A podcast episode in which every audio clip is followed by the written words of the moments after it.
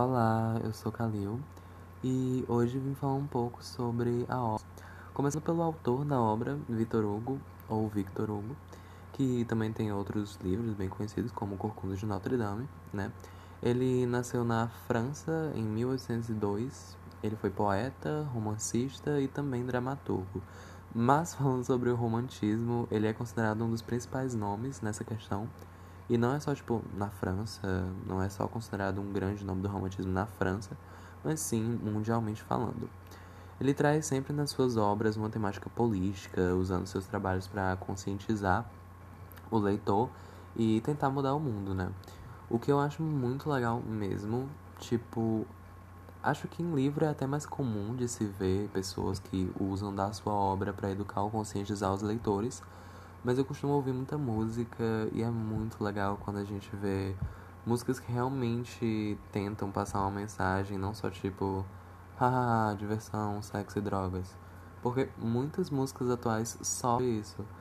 Não desmerecendo o artista que faz, mas tipo, só fazer isso a carreira inteira não é tão admirável quanto alguém que quer passar mensagem, às vezes sobre política, às vezes sobre sentimentos sobre o mundo. Então é ótimo Vitor Hugo trazer esse tema política para suas obras, né? O próprio Miseráveis traz esse tema de desigualdade social, injustiças sociais.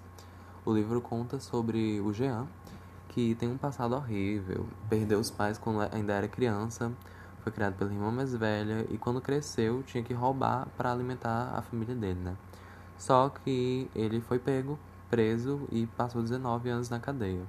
E por cima de tudo, depois que ele saiu, ele ainda teve que enfrentar a sociedade, né? Porque ele foi rejeitado por praticamente a cidade inteira, ninguém queria falar com ele, né?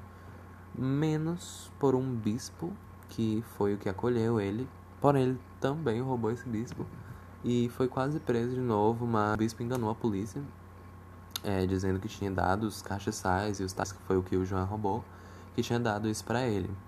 E aquilo muda o Jean, muda a mente dele, né? Fazendo com que a partir dali ele tentasse, ele tente ser uma melhor pessoa. Uma pessoa mais honesta, né? E aí ele muda de identidade, vira dono de uma fábrica na Alemanha. E mesmo tendo mudado, e tipo, tendo mudado de país, né? Assim, ninguém conhecia ele lá, ele ainda tinha muito medo de que alguém descobrisse quem ele era, descobrisse, descobrisse o passado dele. Mas continua, né? E aí na fábrica ele conheceu a Fantine, eu acho que se fala assim, que também não tinha um passado legal, tipo, ela teve uma filha quando ainda era bem jovem e teve que mandar ela para outro lugar para ser criada, né? E tipo, o salário da fábrica, é, ela dava mesada pra menina, só que o supervisor da fábrica descobriu sobre isso e demitiu ela. E aí ela pensou, ela passou a vender os cabelos dela, os dentes, começou a se prostituir. E o Jean ficou sabendo disso, né? Então ele adotou a filha dela e criou como se fosse uma a filha dele, né? Então ela se casa depois e depois de um tempo o Jean acaba morrendo. Então a gente vê que esse livro trata bastante dessa desigualdade social, que é um enorme problema nos dias de hoje acho que sempre foi um ficar mais rico e o pobre cada vez ficar mais pobre. Raramente alguma pessoa aparece para tentar igualitar um pouco as coisas. Porque, exemplo, Elon Musk. Pobre, de, podre de rico. pobre. Mas ele é podre de rico, um dos bilionários, trilionários, nem sei o que do mundo. Dinheiro para acabar com a fome de muita gente, mas fica jogando um foguete brocha pro céu. Então, na Bíblia fala que é mais fácil um camelo passar pelo buraco da agulha do que um rico entrar nos reinos dos céus. Mas aí depende do rico. Na, na, no, na, no meu pensamento, depende do rico, porque a grande maioria não se importa com o que acontece do lado de fora da bolha que eles vivem, mas tem uma minoria que usa seu dinheiro em prol dos demais também. Afinal, ninguém precisa de tanto dinheiro assim. É bom ter bastante? É bom ter bastante. E é melhor ainda compartilhar com quem realmente necessita. Porque a gente sabe quantos casos tem de famílias necessitadas e que passam fome todos os dias, não tem mais o que vestir, mal água potável para beber. E o Elon Musk com Soltando Foguete. Legal, né?